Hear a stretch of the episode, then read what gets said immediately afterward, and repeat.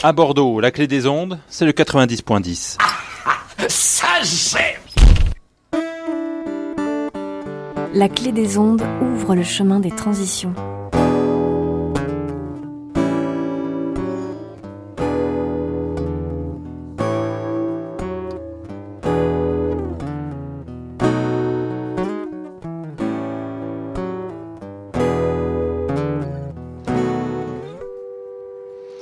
Oh oh oh Je vous salue bien haut, vous qui nous écoutez. Aujourd'hui, on va parler de permaculture avec Julia Schiller. Euh, bonjour Julia. Bonjour Maxime. L'association Dynamo nous donne de l'énergie sur le chemin des transitions. Donc Julia, euh, tu es venue nous parler de permaculture. Alors on a déjà fait une émission euh, sur la permaculture monétaire que vous pouvez réécouter si Mhm. vous voulez en savoir plus et comprendre un peu pourquoi euh, ce qui a déjà été dit en fait sur ce sujet dans, dans le chemin des transitions.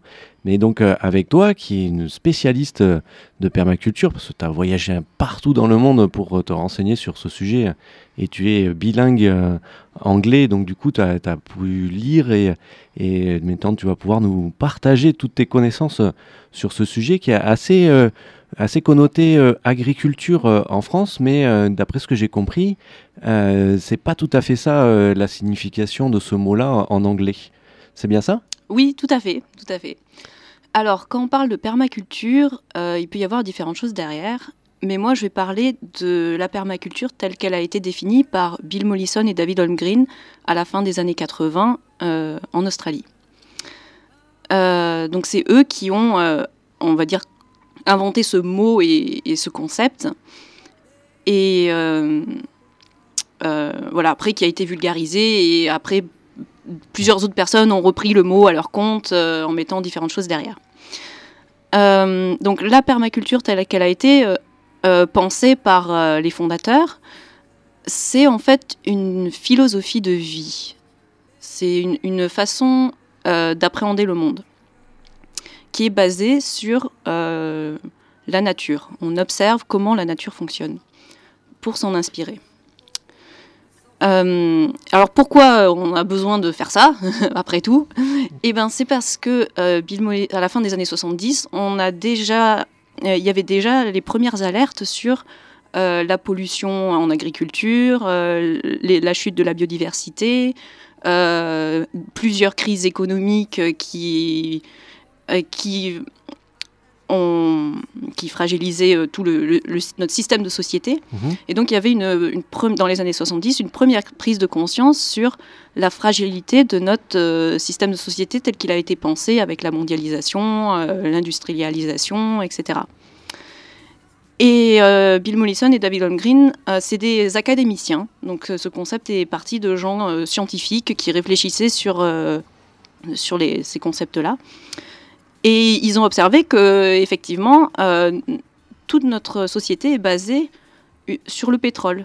Finalement, si demain on n'a plus de pétrole, on n'a plus de carburant pour faire fonctionner les tracteurs, on n'a plus euh, le transport pour faire parvenir toute la nourriture en ville, on peut plus faire de médicaments, on peut plus faire tout ce qui pour nous aujourd'hui euh, est, euh, est banal, quoi. Ben oui, tout à fait. ouais, que on, Voilà. peut penser, on peut penser aussi à tous les résidus, de, enfin tous les dérivés de, de plastique. Mhm. Euh, ce sont aussi du pétrole. Et donc, euh, on pense par exemple à- dans la santé, une perfusion.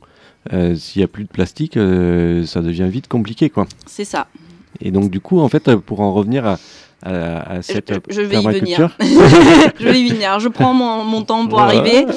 mais, mais je pense que c'est important de bien comprendre la, la, la démarche des fondateurs de la permaculture, d'où est venue cette idée et pourquoi est-ce qu'elle est importante aujourd'hui et pourquoi elle est encore totalement d'actualité? Euh, donc le premier constat, c'est que euh, on est une société basée entièrement sur le pétrole. Mhm.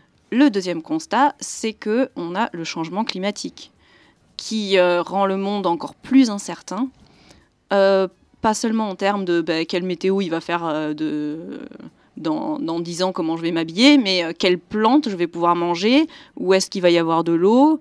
Enfin, les- bah, ouais, on, on arrive sur les sur la thématique, sur la de l'eau, Ouais. voilà, qui est euh, une ressource vitale. surtout dans le, Et partout. C'est juste qu'on a tellement l'habitude de la voir qu'on oublie que c'est essentiel. C'est comme l'air qu'on respire. C'est ça. Euh, voilà. Et, et donc, euh, pour faire face en fait à ces deux challenges que, auxquels fait face l'humanité, euh, et ben comment, quoi faire quoi? Alors, quelles sont les solutions? Quelles sont les solutions? Alors, je vous propose de faire une petite pause musicale pour bien, prendre le temps, bien prendre le temps euh, de de- de- d'écouter les, euh, les solutions que, que Julia Schindler va pouvoir euh, nous expliquer juste après cette courte pause musicale.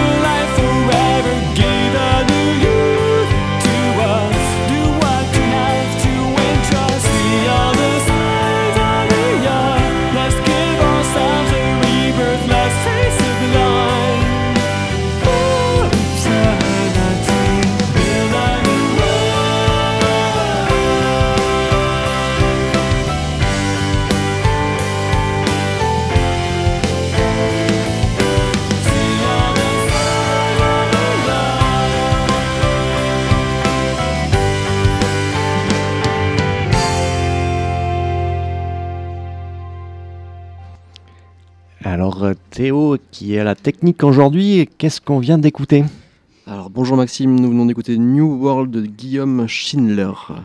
Ce nom me dit quelque chose. Tout à fait.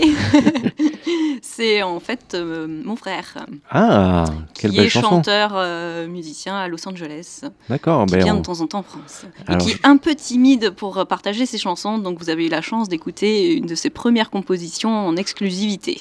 Ah, ben, on, on le salue bien haut parce Mhm. qu'on peut souligner qu'on peut écouter la clé des ondes n'importe où Mhm.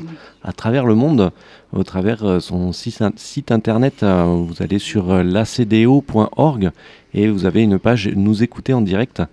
Euh, et bien sûr, il y a un tas d'applications euh, sur euh, vos téléphones qui sont téléchargeables pour écouter la clé des ondes en direct n'importe où à travers le monde avec une connexion internet. Et bien sûr, sur le 90.10 euh, sur la, région bordelaise en direct. vous qui êtes peut-être dans, les bouchons ou en circulation ou peut-être en train aussi de, déjeuner ou de préparer à manger, on vous salue et euh, on vous invite à, à commenter euh, l'émission, à la partager au travers euh, les différents réseaux sociaux ou, euh, ou le site internet de dynamo.org, euh, projet Girondin, le chemin des transitions, vous avez toutes les explications. Et donc on revient avec euh, Julia qui nous parle de permaculture. Alors euh, bien que la permaculture tout s'imbrique les uns les autres, on a essayé quand même de faire euh, trois thématiques pour euh, vous guider un peu dans, dans ces explications. Donc les thématiques sont euh, l'éthique, le domaine d'application, le design et le principe. Et donc euh, du coup, est-ce que tu peux nous parler euh, de l'éthique de la permaculture? Oui. Alors d'abord, je vais, je vais continuer avec. Euh, bah, je vous ai parlé de, déjà des, des fondements historiques de, du concept de permaculture. Mhm. Pourquoi est-ce qu'on a imaginé la permaculture? Et donc les fondateurs se sont beaucoup inspirés sur euh, les peuples euh, premiers, on va dire, qui euh, vivent au contact de la nature. Et ils avaient, étant en Australie, ils ont l'exemple parfait des aborigènes d'Australie, où leur civilisation date de 65 000 ans. Euh, donc c'est comme si nous, en France, on avait encore la culture de nos hommes préhistoriques et qui ont vivé avec la même... euh, euh, voilà, sans détruire notre environnement et en continuant à prospérer avec les ressources qui sont disponibles. Et en fait, c'est un peu ça l'idéal de la permaculture. Bon, pas forcément de revenir à l'homme des cavernes, hein, je dis Mhm. pas ça, mais, euh, mais c'est cet état d'esprit qui est euh, d'être à l'écoute de quelles sont euh, les lois naturelles, quelles sont les comment marche le monde autour de nous pour en tirer un maximum profit pour nous-mêmes sur le long terme et, et que euh, nos générations futures, nos enfants euh, ne payent pas les pots cassés de euh, notre mode de vie. Mais je dirais voilà. que notre mode de vie à l'heure actuelle, c'est un peu rien ne se perd, rien ne se crée, tout se transforme. Euh, on le voit notamment sur la thématique de l'eau où euh, les, les résidus médicamenteux ou, euh, ou de substances chimiques euh, issues du pétrole d'ailleurs, dont on a parlé tout à l'heure en début d'émission, euh, se, retrouvent, euh, se retrouvent dans l'eau et se retrouvent dans nos rivières et au final se retrouvent dans nos poissons. Et, donc du coup la, boucle est bouclée. euh, c'est pas forcément vertueux et c'est un peu cette image pour moi de, cycle de vie de, l'intégralité de, notre de, notre existence sur Terre qui est prise en compte en fait dans la, permicu- dans la permaculture. Exactement. Alors, la permaculture, en fait, ça vient d'une. euh, d'une bon, je, vais, je vais dire des gros mots, euh, d'une approche systémique. C'est-à-dire qu'on Mhm. voit le monde co- comme un, un, un ensemble d'éléments qui interagissent entre eux. Et en fait, quand on observe la nature, on parle bien d'écosystème, bah, c'est euh, les animaux qui vivent dans la nature, euh, en interaction les uns avec les autres. Et il y a une sorte d'équilibre qui se crée où il n'y en a jamais un qui va dominer euh, tous les autres parce qu'il y a des mécanismes de régulation. Et aujourd'hui, on s'est un peu détaché de, la conscience de ces mécanismes. Euh, bah, par exemple, euh, en agriculture, par exemple, au lieu d'utiliser la fertilité naturelle et intrinsèque des sols, eh ben, on va euh, euh, on va utiliser du pétrole, miner des ressources, créer du fertilisant, euh, les mettre sur les champs, ça, ça se lessive, et, et on est dans une approche vraiment linéaire des choses. Et du coup, on est obligé de, on produit des déchets. Et en permaculture, eh ben, on, reboucle la boucle. On se dit, mais en fait, euh, en fait, en permaculture, la définition d'un déchet, c'est synonyme d'un excès de ressources. C'est juste qu'on utilise, on ne voit pas, euh, bah, par exemple, les nitrates qui, qui sont dans l'eau. bah, en fait, c'est une ressource. On en a trop, mais on pourrait l'utiliser pour cultiver d'autres choses. Effectivement. Et, euh, et c'est un peu ce qui se fait avec euh, bah, les algues vertes. Elles, euh, en Bretagne, par exemple, elles sont là pour utiliser le, le phosphore et l'azote qui a en excès dans les cours d'eau. Et, et après, on le récupère pour faire de la mé- méthanisation. Et ça, c'est une approche euh, où on voit la solution plutôt que se concentrer sur le problème.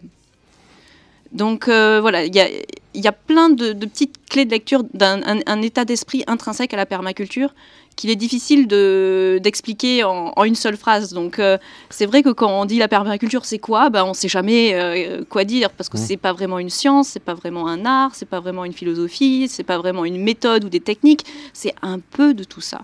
C'est un mélange de tout ça. Et, euh, et donc du coup, sur quels sont les domaines d'application justement? Alors, je- euh, j'ai pas fini. Alors, on va faire sur l'éthique.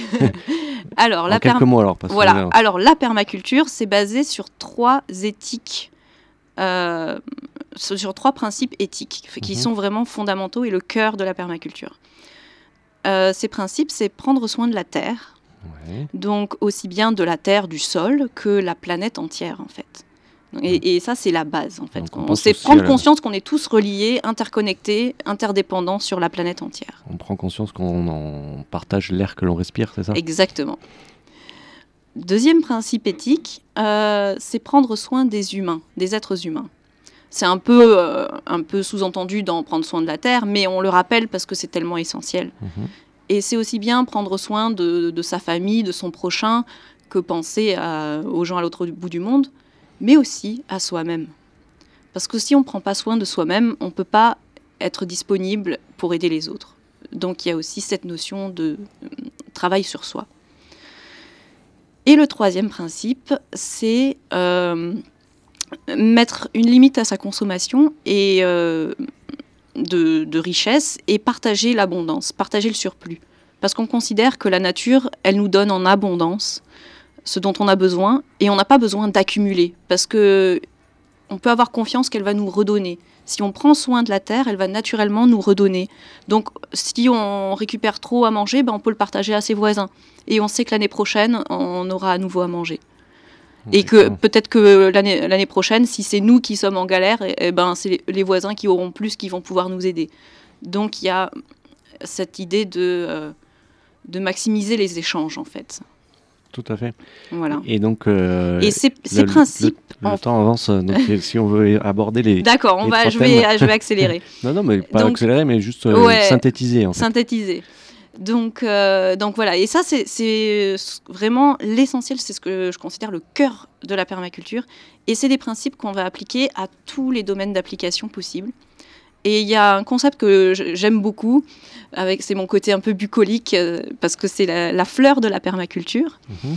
Euh, vous tapez fleur de, perma- de la permaculture euh, sur Internet, vous verrez plein de dessins. Et en fait, euh, ces principes-là, ils s'appliquent, voilà, les, les différents domaines, c'est un peu les pétales de la fleur. Euh, donc ça s'applique à la gestion de la terre et des ressources, ça s'applique aux, bâtiments, ça s'applique euh, aux outils et technologies, À tout ce qui- ça s'applique à l'éducation, à la fait, hein. culture, à, hum, au bien-être, à la santé, aussi à l'économie, la finance, la gestion du commun et des gouvernances. Donc, en fait, tout ce qui nous entoure. Tout ce qui nous entoure. C'est ça. Et oui, parce que dans la réflexion de Bill Mollison et David Holmgren, euh, l'idée en fait c'est que c'est qu'on est un- un- une société humaine, on vit sur un territoire donné, Mhm. et on veut que ce territoire puisse encore être vivable dans des milliers d'années par nos enfants et nos petits enfants, etc. Et alors il faut penser, bah, qu'est-ce qu'on va manger, comment on cultive la terre de façon durable, comment est-ce qu'on utilise les ressources, comment est-ce qu'on construit les bâtiments. Mais ça, on ne peut pas le faire tout seul, on est forcément en groupe, en collectif. Mhm. Et du coup, se pose la question, bah, comment fonctionne un collectif? C'est quoi une des- les dynamiques de groupe? Comment est-ce que ensemble on, on interagit entre nous pour, euh, pour que chacun euh, y trouve euh, ce dont compte. il a besoin Mhm. Et euh, donc, on va faire une petite pause. Pauline va nous parler d'une chaîne YouTube pour aller plus loin sur ce concept de, de permaculture. Donc, quelle est la chaîne du mois, Pauline? Alors euh, aujourd'hui, il s'agit de la chaîne Inside Share. Euh, alors même si la chaîne est en anglais, la vidéo que je vous invite à regarder est en français. Il s'agit de la vidéo d'un jardinier innovant, une légende de la permaculture, Philippe Forêt. Il explique ici comment créer le jardin du Graal avec peu d'outils, sans eau ni engrais, sans désherber ou retourner la terre. Il appelle pourtant cette technique le jardinage d'abondance. Pour la découvrir, il faut voir la vidéo Philippe Forêt présente, le jardin du Graal de la chaîne YouTube Inside Share. L'association Dynamo illumine le chemin des transitions. Alors, euh, du coup, est-ce que euh, Philippe Fauré utilise le design euh, de la permaculture? Alors, Philippe Forêt, il utilise des techniques. Mhm. Alors, en permaculture, on fait une différenciation entre une technique, une stratégie et le design. Ah, super. Dire une technique, eh ben, ça va être, ben, j'utilise un râteau pour euh, planter, ou j'utilise un, un stylo pour planter mes salades, ou quelque chose comme ça. Une stratégie, ça va être euh, une technique, enfin des techniques qu'on va utiliser dans le temps. Donc, euh, je vais utiliser, euh, je vais utiliser, je vais planter mes salades tous les, toutes les six semaines Mhm. pour, en fonction de mes objectifs. Et le design, c'est avoir une vision totalement globale de, de ce qu'on veut et de voir qu'est-ce qui peut nous aider, enfin, quelles sont les choses euh, dans mon environnement qui peut m'aider dans euh, ma stratégie. Donc en gros, par exemple, si on a des petits des insectes qui viennent manger euh, euh, ce qu'on est en train de produire, peut-être que c'est des oiseaux qui vont venir manger ces insectes-là. Donc du coup, il faut que je mette un nichoir Par exemple, voilà, Enfin, c'est- c'est pour parler un peu con- concrètement. et donc du coup, ce, ce design de la permaculture, alors, en, en- en quelques mots, euh, Alors voilà, euh, le design, c'est pour moi ce qui fait la spécificité de la permaculture par rapport aux autres approches euh, de, de transition. Je parle, enfin moi je vois beaucoup euh, le mouvement Colibri par exemple qui est en France, qui vient de Terre et Humanisme, Pierre Rabhi. Pour moi c'est un peu la permaculture sans le design. Et donc la spécificité de la permaculture, c'est d'avoir cette notion de un peu scientifique de réfléchir en amont à qu'est-ce qu'on veut. Réfléchir en amont à, l'observation de notre environnement et trouver les stratégies qui vont être appropriées euh, pour ce lieu, pour cette culture, pour cet euh, environnement-là. Et donc, le design en permaculture, c'est. euh, le design, c'est un, mot qui vient de l'anglais, en fait, et qui se traduit pas beaucoup. Il n'y a pas de traduction exacte en français. Donc, Ah. c'est pour ça que c'est un peu difficile à, à traduire. cerner, ouais. Alors le design, c'est pas bah, euh, dessiner une voiture euh, stylée, etc. C'est, euh, ça veut dire concevoir, planifier et aménager. Et, ouais, en, en gros, c'est ça. C'est Mhm. un peu, c'est un peu tous ces concepts-là. Et moi, j'aime le mot qui me conviendrait le mieux pour euh, le traduire, ce serait peut-être orchestré Ah, parce que euh, on compose avec les différents éléments qui composent le système et on compose euh, les différentes interactions. Par exemple, si dans mon jardin j'ai des poules, euh, je sais que l'interaction avec le jardin, il va falloir que je la contrôle. Je vais pas laisser mes poules dévaster le jardin tout le temps. Par contre, ça peut être très utile parce que la poule adore gratter et donc à certains moments, je peux les intégrer dans ma planification. voilà, pour que- qu'elle mange les limaces et les petits insectes. Et, et ça, c'est un- une interrelation bénéfique parce que la poule, en mangeant des insectes dans le jardin, elle est en meilleure santé, donc elle tombe moins souvent malade. Et le jardin, en recevant les fientes des poules et en étant un peu euh, gratté en, en- en surface, ça ameublit le sol et ça enlève des graines ou des, des, des parasites qui pourraient y avoir. Et donc, en permaculture, l'intérêt, euh, l'objectif du design, c'est de maximiser ces interactions bénéfiques. très bien. Et alors, j'ai donné un exemple au jardin, mais ça peut aussi être euh, à l'échelle euh, d'une. Comment est-ce qu'on aménage un, un village Euh, Donc, comment est-ce qu'on gère les transports publics Où est-ce qu'on place les commerces par rapport aux, aux endroits d'habitation Est-ce qu'on met une un village de quartier Ça peut être aussi à l'échelle d'un appartement. Comment est-ce que j'aménage ma chambre pour euh, ne pas me fatiguer dans le rangement? Voilà, il- les- les- ça va jusque-là. Donc du coup, là, tu es en train de nous parler des, des domaines d'application? Ah oui, voilà. Ouais, J'aime bien donner des exemples un peu diversifiés pour euh, illustrer euh, chaque. euh, Enfin, à chaque fois que je donne un principe de permaculture, j'aime bien donner différents exemples d'application pour montrer à quel point euh, ça peut être euh, euh, voilà, utilisé partout. quoi. C'est malléable. Donc dans les champs d'application, que- quels sont-ils en fait? On a vu que c'était pas uniquement au jardin, mais aussi dans son habitat, dans, dans sa conception de la, co- de, de la collectivité. Et, et, ils sont vraiment à l'image de ce qu'on disait tout à l'heure, que ça prend en compte l'intégralité de son environnement? Oui, c'est ça. D'accord. C'est-à-dire que quand on réfléchit à créer un projet en permaculture, idéalement, on ne regarde pas que euh, l'aménagement de l'espace, on réfléchit aussi à quels sont les êtres humains qui vont travailler dessus, quels sont leurs besoins, euh, comment on va organiser la gouvernance entre eux, comment est-ce qu'ils vont prendre des décisions entre eux. Et tout ça, tout ça va se faire d'abord par l'observation. Par l'observation, par en fait. l'observation. En fait, l'observation, c'est la première clé de n'importe quel permaculteur. D'accord. Donc, euh, C'est aussi une, compétence centrale. et, euh, et donc du coup, pour finir, on a parlé donc de l'éthique, euh, du design, des domaines d'application, et le trois, et quatrième point sont les principes. Donc quels sont-ils? Voilà, alors Bill en- Mollison... Oui, temps. Bill, Bill Mollison et David Holmgren ont un peu euh, standardisé des, des petits principes, cha- chacun ont, leur version, mais c'est c'est un peu des phrases inspirantes euh, qu'on peut garder à l'esprit lorsqu'on fait un design en permaculture. Euh, par exemple, dans ceux de David Holmgren, bah, le premier principe, c'est observer et interagir. C'est-à-dire, bah, la première chose à faire quand on veut pouvoir agir dans un environnement, c'est d'abord euh, de ne pas y aller euh, sans comprendre comment ça marche et tout détruire, mais simplement être là et laisser les choses faire. Et utiliser ces différents sens pour appréhender son environnement et d'abord comprendre les mécanismes de fonctionnement avant de pouvoir agir. Il y a un autre principe euh, qui lui est de Bill Mollison qui est chaque élément doit être assuré par. Oui, enfin celui-là il est un peu compliqué en- à expliquer hein, rapidement. Mhm. Mais en- en, euh, le deuxième principe de euh, David Holmgren, c'est euh, capturer et stocker l'énergie. Et donc il y a le petit dicton qui va avec, qui est ben, faire du foin tant qu'il fait beau. C'est- C'est-à-dire que, en gros, au lieu, bah, au- au- aujourd'hui, par exemple, euh, tous nos bâtiments, on est obligé de les chauffer. Ouais. Alors qu'on sait pertinemment, même en Allemagne, on, sait faire des bâtiments bioclimatiques.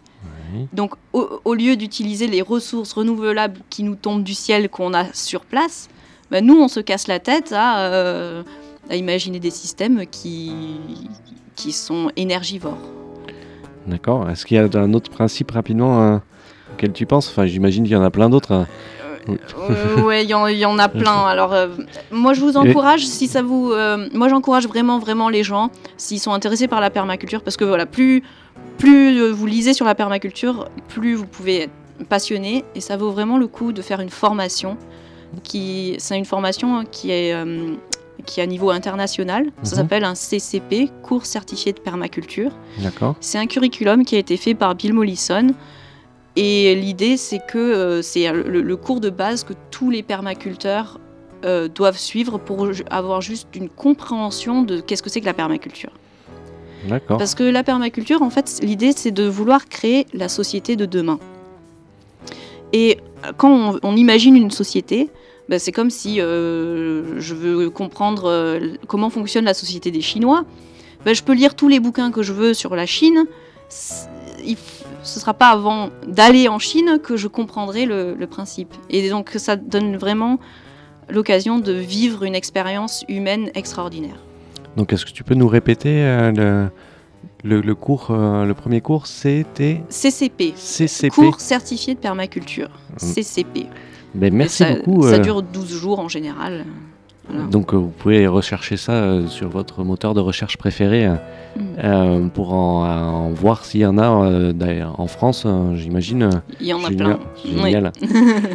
Donc nous étions bien avec Julia sur la clé des ondes au 90.1 euh, sur la région bordelaise et sur la toile internet grâce à- à- au site internet euh, lacdo.org. Vous pouvez nous écouter en direct avec euh, plusieurs méthodes euh, qui sont expliquées sur le site. Euh, vous pouvez retrouver toutes les informations de l'association Dynamo euh, qui apporte l'eau là où elle n'est pas et euh, notamment dans des jardins pour euh, pouvoir faire pousser des légumes. Et euh, donc les infos de Dynamo sur les réseaux sociaux privatifs tels que Facebook ou Twitter et les photos sur euh, le compte Instagram euh, de l'association. Euh, et nous sommes également présents sur les réseaux sociaux libres tels que Framasphère qui est un nœud de diaspora. Euh, donc euh, allez voir euh, sur votre moteur de recherche préféré un peu le fonctionnement de ces réseaux sociaux libres qui n'ont pas de publicité par exemple et qui ne demandent pas des sous pour publier les événements à, toute la communauté. Et là-dessus, il y a aussi, qui est un peu l'équivalent de, Twitter, ça s'appelle Mastodon. C'est un petit dinosaure, un petit dinosaure, non peut-être pas quand même, un petit, un petit mammouth plutôt, euh, qui, euh, qui est en logo et, euh, et du coup ça a le même fonctionnement que Mastodon et je remercie au passage euh, la- l'association Aquilnet qui porte un nœud dans, sur ses serveurs sur la région bordelaise pour faire tourner Mastodon et peut-être prochainement d'autres services qui sont proposés par l'association Framasoft. Je vous remercie et je vous souhaite une très bonne continuation dans vos activités. À bientôt, au revoir.